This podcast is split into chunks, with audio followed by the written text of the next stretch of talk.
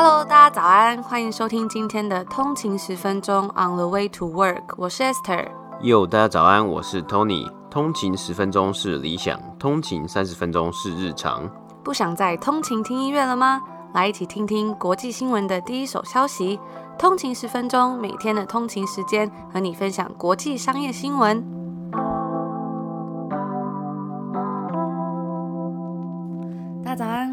今天的通勤十分钟，今天是八月十二号，星期四。大家早安。那今天又到了一个礼拜的倒数第二的工作日啊，时间非常快。这个礼拜呢，又要快要过完了，大家这礼拜也真的是辛苦一个礼拜的工作了。嗯，对啊，就是已经过完礼拜三了，就知道哎，一个礼拜的工作日已经过一半了，就是过 fifty percent，那真的是蛮开心的，要准备准备要来迎接周末了嘛。不知道大家在一个礼拜里面呢，一到五啦，最喜欢哪一天？周末不算，因为周末都是特别开心嘛。但我说礼拜天的时候，晚上会特别的有点稍微有点忧郁，因为有点 Monday Blue。但是不知道大家平常一到五呢是最喜欢哪一天？我觉得我自己还蛮喜欢礼拜三，就有一种好像是中间的感觉，可以有点反思啊，然后稍微休息一下那种小周末的感觉。我自己呢，我觉得我还蛮喜欢礼拜四的，因为我觉得礼拜四好像就是礼拜四。只要过到礼拜四，然后发现哎，礼拜四过完了呢，当天结束，可能五点啊，或是下班的时候啊，就觉得哎，我要准备来迎接，我要好好来给我自己做一个心理准备，我要迎接周末了。今天呢，也是我们订阅制上线前的倒数最后第二集啦，真的是有点舍不得，然后觉得时间也过得非常的快，但是还是在这边跟大家说一声感谢大家一直以来的支持。那我们订阅制的详细办法呢，也跟大家说很多次，相信应该很多通勤族都知道啊。这边补充一下，如果还不知道或者想要了解更多的通勤族的话呢，我们一样还是把链接放在我们的 show notes 里面，里面都有很详细，在官网里面介绍很详细，说哎要怎么订阅，像是你要订 Apple Podcast 还是你要订 Patreon，都有很详细的介绍哦。那如果不了解的话，也可以私讯问我们。除此之外啊，还有我们的这个商业新闻一零一讲座的安可场，上一次没有报名到的通勤族呢，这次不要再错过啦。那这讲座的早鸟优惠票啊，也即将在下个礼拜截止了，所以大家千万不要错过喽。但是如果你有订阅成为我们的付费 VIP 的话呢，会享有更加优惠的优惠票，所以也千万不要错过啦。今天是北美时间八月十一号星期三，那我们来看一下今天的美股三大指数呢。道琼工业指数是上涨了两百二十点，涨幅是零点六二个百分比，来到三万五千四百八十四点。S&P 五百标普五百指数呢是上涨了十点，涨幅是零点二五个百分比，来到四千四百四十七点。纳斯达克指数呢则是下跌二十二点，跌幅是零点一六个百分比，来到一万四千七百六十五点。那我们看到今天。道琼工业指数以及标普五百指数呢，收盘皆是有上涨的情况。纳斯达克指数呢，则是收盘下跌。那首先呢，我们来看看昨天，哦，道琼工业指数以及标普五百指数收盘也是上涨的，持续的来到一个收盘的历史新高啊。那主因呢，从昨天就是包括美国参议院通过了这个基础建设案啊，那主要呢会是有在里面会是有五千五百亿的新的资金来投注。到这些基础建设，包括运输、电力网络等等的。那其他的资金呢？其实事先呢，先前就有已经有讨论过，已经有通过的部分资金呢。那接下来呢，这个基础建设案会来到美国众议院来去做讨论。那因此啊，与基础建设相关的股票在这两天呢，也是持续的上涨，包括 Caterpillar。今天收盘上涨三点五 percent，来到两百二十一块美金。那 Caterpillar 这间公司呢，它的这个业务其实也是蛮广泛的，那其中包括了它一个很有名的，就是它这个黄色的。重工业的机具嘛，很多机具设备啊，包括挖土机啊等等的。那除了这个 Caterpillar 之外啊，Caterpillar 今天的这个收盘的股价，还有上涨幅度也算是领先了道琼工业指数的三十只成分股。那另外一间公司呢，Home Depot。它今天也是上涨了一点六 percent，来到三百三十七块美金。今天的涨幅呢，也算是有领先道琼工业指数的。那除了在这个昨天的股市之外，还有今天的一些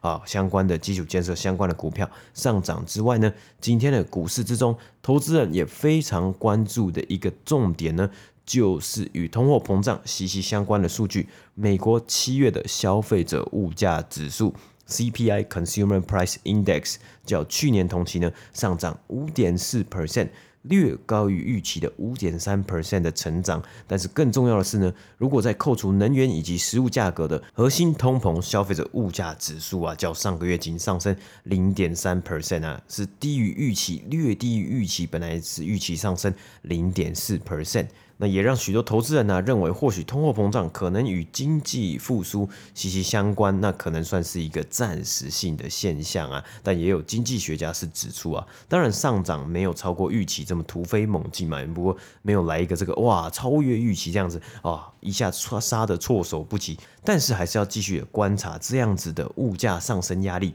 何时会完全的结束。那二手车的价格呢，在七月是上升零点二 percent，大家可能还记得啊，在二手车的价格在六月啊，可是上升了超过十 percent 啊，也是非常的疯狂，持续的让这个通货膨胀的议题不断的在热烧之中啊。不过这样子的状况啊，也是持续的让投资人将注意力集中在周期性股票。所以今天呢，包括这样昨天的这个基础建设的方案。今天标普五百之中，工业类股呢是上升一点三 percent，金融类股呢也有上升一点二 percent。同时啊，包括这一周、本周。公布财报的 Coinbase 就是这个加密货币交易所 Coinbase，今天收盘的股价上升三点二 percent，来到两百七十八块美金。那主要呢是因为他们包括了财报之中呢营收、用户的使使用度呢持续在成长啊。那他们同时呢也是受到了这近期比特币的上涨啊，还有一些加密货币的上涨来受到助力。那有人上涨就有人下跌。今天标普五百之中啊，这个下跌最多的类股。呢是 healthcare 这个健康医疗类股啊，那为什么会下跌呢？就是因为近期疯狂上涨的 Moderna 呢，在周一的时候上涨了十七 percent 的 Moderna 呢，今天竟然下跌了十六 percent 啊，来收盘是来到了三百八十五块美金啊，那为什么会有这个一涨一跌的这个状况发生呢？我们在礼拜一的时候呢，也提到北美时间周一的时候提到。因为 Moderna 就是在很多分析师当时是看好说它的这个呃未来啊，因为有要这个 booster shot、booster vaccine 嘛，所以它可以有一个持续性的收入，大家非常的看好。但是在这两天呢、因为这个。礼拜一的时候，股价涨得太疯狂了，就有分析师来提出说，它的估值啊，因为股价上涨，它的估值不断的在上升，那也代表虽然它未来可以很赚钱，但也代表它未来一定要这么赚钱，才有机会来衬托它。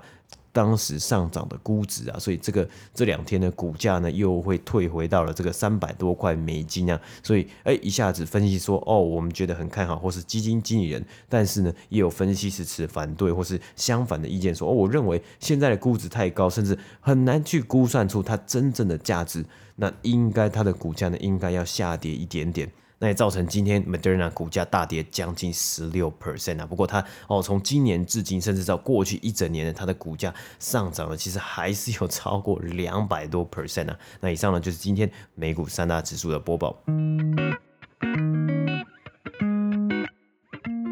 今天的第一则新闻呢，要来跟大家分享，苹果在上个礼拜推出了一套全面的软体工具。能够去扫描 iPhones 以及其他设备上的儿童色情内容以及带有露骨内容的讯息，并且向有关当局报告涉嫌在手机上存取非法图片的用户。那这项新功能呢，也引发了关于 What happens on your phone stays on your phone，也就是在手机上面发生的事就留在手机中的争论。那苹果是表示说啊，该项新科技名为 Neural Hash，将会扫描美国 iPhones 的用户，找寻那些已经上传到 iCloud 上面有关于儿童性虐待的图片，那如果该照片呢，与现有的儿童色情图片数据图库中的图片是匹配的话，人工技术团队呢将会审查该照片的准确性，并且呈报有关当局。对于这项新技术的支持者，像是有些家长们等等的。那除此之外呢，各国政府也纷纷向科技公司施压，要求他们主动杜绝那些滥用的内容。美国参议员 Richard Blumenthal 也发表了推文支持，表示说苹果这项打击儿童性剥削的计划是很。棒，很创新，而且很大胆的一步。但是呢，有支持者就也一定会有反对的声音。一些隐私权行动人士还有其他的科技公司纷纷表示说，苹果这样子的举动啊，可能会导致不良分子利用更多的权限去访问某个人的个人设备。那 Facebook 的 WhatsApp 的负责人 Will Cathcart 也表示说道，这是一个苹果所建构跟营运的监控系统，能够让人非常容易的去扫描私人的内容，以查找他们或者是政府想要控制的任何内容。那保护儿童的这项计划其实只是苹果这个 Neural Hash 其中一部分。苹果呢将在下个月推出最新的 iOS 十五。以上呢就是今天的第一则新闻。不知道大家对于这一项苹果的新计划有没有什么样的看法呢？你是支持这项计划，还是你觉得反对这样的计划？也欢迎跟我们分享哦。今天接下来的新闻啊，我们其实在上周呢算是一个续集啊，就是我们上周有提到，因为疫情北美的市场啊，或是很多。地方他们都在封这个在自家后院烤肉嘛，那烤肉机公司 Trigger Pellet Grill 呢，也在七月底的时候上市啊。上市之后呢，股价真的是持续的飙涨啊。那当然，我们在上周的节目中也有预告过，也有说过，Trigger 呢，它其实并不是烤肉机市场里面市占率最大的。那毕竟这个 Trigger 的专业只有 Wood Pellet Grill，就是单一个一个烤肉机，就是用使用木质燃料颗粒让烤肉或菜肴更有木头香味的这种烤肉机。嘛但是烤肉领域呢，当然不仅仅只有这一种烤肉机嘛，你还有其他好，比如说用瓦斯的、用呃炭火的、用电的、插电的等等的嘛。所以我们之前讲过啊，它的另一间竞争对手呢，非常强劲的竞争对手 Weber 也要来上市啊。没错，我们今天就来分享一下 Weber 上市的相关新闻内容。那 Weber 这个品牌，它算是在美国以及全球市场中讲到烤肉机这种 griller 的一个领先品牌啊。根据 Frost and Sullivan 的数据显示啊，Weber 在全球户外烤肉这个市场之中，它的市占率可以达到二十四 percent 啊，所以将近是四分之一的市占率，在全球七十八个国家呢，可以看到它的产品踪影啊，销售额有将近五十 percent 是来自于美国市场之外，因此啊，它也可以说是拥有了 trigger。我认为当初上市最想要的东西之一就是品牌的知名度以及品牌能见度。那接下来我们就来看看 Weber 的上市消息，该公司在上周四啊，与纽约证交所正式上市。然而啊，IPO 的定价呢是在每股十四块美金。出售一千七百九十万股，总共募得两亿五千万美金啊！哎，听起来好像还蛮多的。但是根据 Weber 的上市资料啊，他们原先预估啊是想要提供四千六百九十万股，定价范围在十五块到十七块美金左右。等于说他们原先呢，如果原先的结果是落在一个较好的 IPO 定价的范围，最高 Weber 预期啊可能可以募到九亿到十亿之间美金啊。但是它最后呢，竟然它的每股定价是。落在了一个比较低的一个范围，十四块美金，最后仅募得两亿五千万美金啊。那因此啊，上周上市的 Weber 它的市值大约是在四十亿以下。不过啊，相比 Traeger 大约三十年的历史品牌历史啊，Weber 的烤肉机啊，它是先驱。最早最早可以回溯到一九五零年代，等于说就是七十七八十年前呢、啊。当时创始人 George Stephen Senior 呢，他自己设计出了类似圆顶型的这种烤肉机啊。该公司呢，在截止于三月底的六个月中，营收成长了六十二 percent，来到九亿六千三百万美金。在财务年二零二零年中，那该公司财务年呢，二零二零是截止于九月三十号的十二个月。所以营收呢，在财务年二零二零年是上升了十八 percent，来到十五亿美金啊。主要当然就是受到疫情受惠而有如此的成长动能。根据 Weber 表示啊，该公司在过去四十年之中，就是等于说回溯到一九八零，从一九八零到现在呢，它的营收年复合增长率可以达到十 percent 啊，也是算是一个还蛮稳健、还不错的成绩啊，成长。那代表啊，他们的品牌以及市占率呢，是不断的在打出来，不断的在扩张他们的市占率啊，特别是在美国市场之外啊，包括欧洲、澳洲、加拿大都有一定的品牌知名度和市占率。当然，毕竟我们先前介绍过了 Traeger 这间公司，另外一间品牌嘛，所以我们稍微要来比较一下这两间品牌。然后我看到网络上也有媒体做这样子的比较嘛，我当初呢也是这样觉得。就上礼拜这个节目之中，我也是觉得 Trigger 呢其实还蛮像 Peloton 这个品牌的。首先呢，它的烤肉机比较贵，因为 Trigger 呢，它里面它的烤肉机都是有这个科技技术的成分啊，你可以用 App 去操控这台烤肉机的温度啊等等的，可能这个部分呢也是让操作更加直观，可能更加简单一点点啊。那第二点呢，是因为 Trigger 它拥有的社群是它的一大卖点，虽然它的市占率比较小。但是呢，他们的社群很紧密，使用者呢是愿意推荐产品给他的朋友的。加上他只有使用木质颗粒燃料，那非常热衷、热爱的使用者啊，在疫情过后，如果没有减少这个烤肉次数的话呢，他们使用木质颗粒燃料的次数呢，一定也会一直增加。那为什么要讲这个点呢？因为 Trigger 他们自己啊是有提到，他们的使用者在冬天也爱烤肉。那因为他们的烤肉机啊，要一直补充这个木头燃料，就是你要烤，你就是要烧燃料嘛。那 Trigger 自己呢，他会卖这些有口味的燃料，不同香味的燃料啊。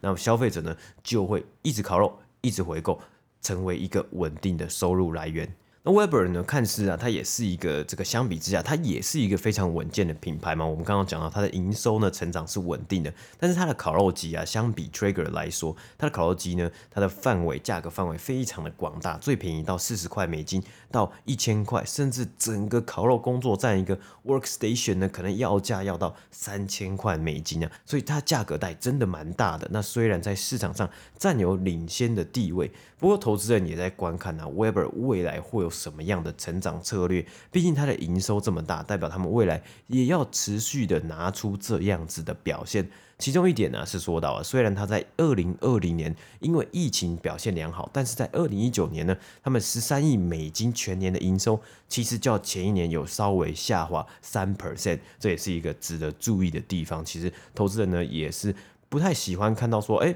这些公司上市的，呃，你其中在上市前有一年、两年，你的营收是有下降的，那代表你的是不是你的市占率，或是你的这个呃成长出现了一点点的问题这样子。不过 CNBC 也有报道过啊，该公司也要即将推出，就 Weber 也要推出他们新的产品线呢。那要什么样的产品呢？就是预估可能会是像 Trigger 类似可以连接 WiFi 以及 App 做不同功能的这种呃有科技的在里面的烤肉机啊。那 Weber 的官网上面也写到，他们致力于投资在新的科技，去让创新带动成长。也可以来关注啊，这样子新产品这一次的新产品线能不能成功的让消费者买单。那另外一个方面呢，就是 D to C 的部分啊，直接面对消费者嘛。目前 Weber 的这个 D to C 的营收大概是占他们公司的二十 percent，超过二十 percent。不过就正如我们刚刚讲到的，其实这两个策略啊，基本上也是 Trigger 在走的路线嘛。D to C 通常搭配。热络的网络社群互动，连接线下的真人社群，来转换产品的销售嘛。像是我们看到 Lululemon、Peloton、Yeti 这些品牌呢，其实都是类似的一个策略。那因此啊，我相信这会是一个呃潜力。对于 Webber 想要来推动未来的发展，但是能不能达到更高的成长，我们就值得来观察了。毕竟他们也算是一个非常老牌的公司嘛，我看他的这个管理阶层呢，看起来也都是还蛮有一点年纪的，所以他们能不能真的去拥抱新的科技，能不能去真的来去达到诶社群的紧密度增加起来啊？增加 D to C，然后增加他们的这个新的有新的科技结合的烤肉机的销售额。那所以啊，这一次的 IPO 啊，其实算是没有达到该公司的预期嘛。那许多投资人呢，也真的在观望这个市场在疫情之后。会不会渐缓呢？当然一定会渐缓，只是它的这个呃缓慢的程度，就是成长没有那么快速，但是成长的幅度呢，会到哪里也是一个问号嘛，也是一个持续关注的点。所以啊，也可以一起来看看这个烤肉机市场啊，在之后呢，在美国市场，甚至在北美市场，还有全球市场会有什么样的发展？那我自己个人呢，我是觉得 Trigger 应该未来比较有机会发展出一些好玩的东西啊。那加上它目前呢，其实还没有进军国际嘛，或是国际的知名度也没有到那么高，所以呢。他未来要怎么样做这一件事情，还要持续发展他的社群呢？我觉得是一个很好来观察的一个点呐、那特别是看看他们会不会像比如说 Yeti 啊，或是泡厂之类的品牌，呃，做出这样子的这个呃，怎么样去打出海外的市场？那以上呢就是今天呃 Webber 相关这个烤肉机上市、烤肉机公司上市的相关新闻播报。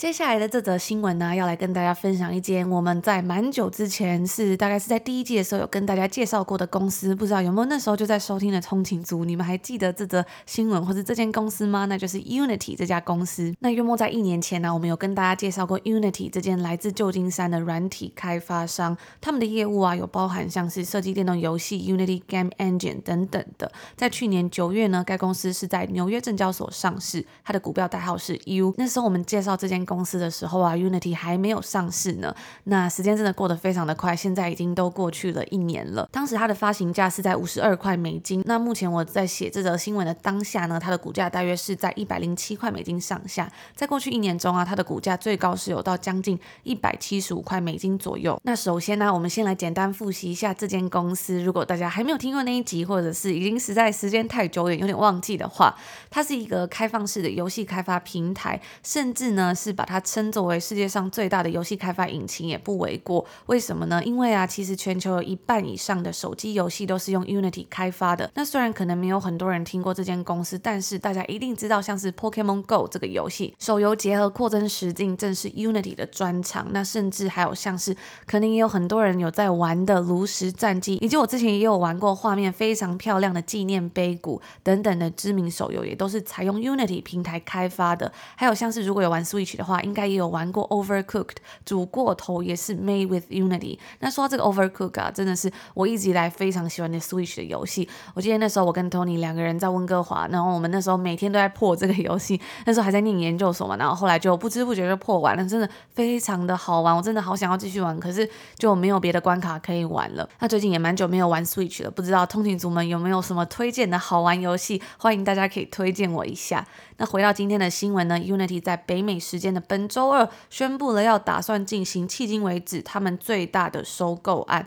Unity 表示说，他们将以三点二亿美金现金收购给开发工程师以及创意人士的远端桌面连线软体 Parsec。那受到疫情的影响，有越来越多的公司让员工在家里工作嘛，也因为这样子啊，这些远端桌面连线软体的需求就跟着大幅增加。相信应该有人会好奇说，到底什么是这个远端桌面连线软体？不知道通勤族有没有听过？因为现在在在家上班嘛，我在工作上也必须要使用到这些东西，这些软体。那这个软体呢，它其实指的就是它字面上意思，就是说允许使用者透过网络就能连接到其他的设备，并且进行操作的软体，而且不需要科技技术背景，只要两端设备就是像是两端的电脑都有安装一样的软体之后就可以运作。所以像是比如说在公司电脑里面有安装，那你回家呢，在家里的笔记本电脑或在家里的电脑里面安装一样的软体。你就可以 access 到公司的电脑，那所以这样的东西呢，也就非常适合，比如说像是远端解决一些人其他技术上的电脑问题啊，或者是展示给别人教学的功能、检查等等的。那 Parsec 这间公司它的定位啊，长期以来一直都是专门做给远端桌面连线，它是针对创意人士，即使设备中有很多个高解析度的显示器，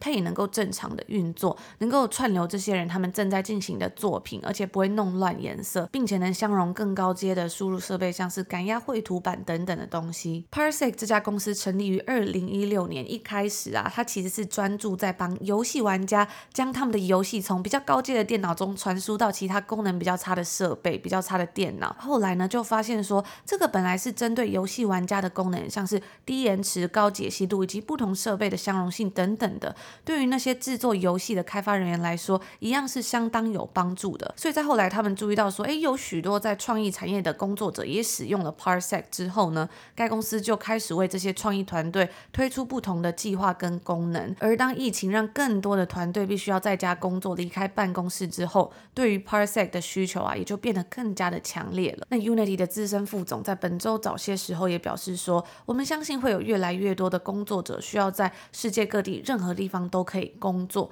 那他们将在远距的分散团队中合作，或者是用 hybrid，也就是混合的方式，有时候在办公室，有时候在家工作。那 Parsec 呢，是在这个领域中一间非常创新的公司。根据 Crunchbase 的数据啊，Parsec 在被收购之前，他们总共募资是来到了三千三百亿美金。在最近一次的融资是在去年十二月的时候，由 Andreessen Horowitz 所领军的 B 轮融资。那以上呢，就是今天这一则有关 Unity 的新闻。那以上呢，就是我们今天礼拜四要跟大家所分享的内容啦。那在这礼拜前几集，我们有跟大家分享 James Clear 的电子报嘛？那我收到非常多通勤族的回响，大家都说对自己感觉生活帮助蛮大的，然后马上就去订了那个电电子报，我觉得也是非常的开心，因为我自己也很喜欢这个电子报，而且它是免费的嘛，然后它篇幅也不长。我觉得好多时，我觉得很多时候我们都需要去反思一下自己的生活，或是去整理一下自己的脑袋，但是有时候呢，好像常常像我自己就会觉得整个头脑都打结在一起。然后像是每天生活、工作啊，日复一日都很难有整理自己头脑思绪的时间，所以我觉得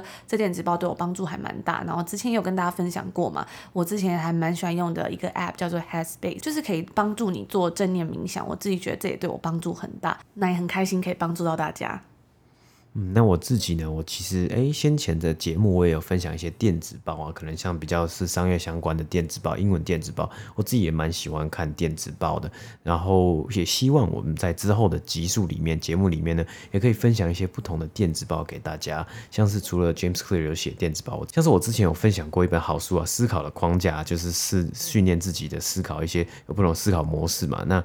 那本书的作者呢，他其实也有一个电子报啊，他也是呃，那个电子报呢是每周日都都会送，就是免费的电子报，然后送到寄到你的信箱电子邮件嘛，然后诶可以让就是我觉得喜欢蛮喜欢，礼拜天的时候啊，有时候收到一些电子报，然后可以来看一下，然后来呃消化一下呃资讯啊，因为有时候平常一到五的时候上班嘛，是资讯量真的是很大，来来去去来来去去，但是。周末的时候呢，就可以稍微给自己放慢一点点脚步，然后去吸收一下这些，诶，我想要吸收、想要看的资讯啊。那补充一下这个思考框架这本书，我那时候的心得分享是在第三季 EP 六十六这一集。如果有通勤族还没有听过那一集啊，想要去了解一下这本书的话，也欢迎可以回去那一集哦。我觉得每一次其实我们做这个读书心得，其实做还蛮认真的。之前就有听众分享说，哇，我们的读书心得真的很很扎实。本来以为可能只是简介啊什么的，但其实都讲得蛮细蛮 detail 的。所以如果大家没有时间啊，或是想要了解一下这本书，也欢迎可以去听那一集。那下礼拜订阅制就要上线啦，我觉得自我自己是觉得非常的兴奋，非常的期待，然后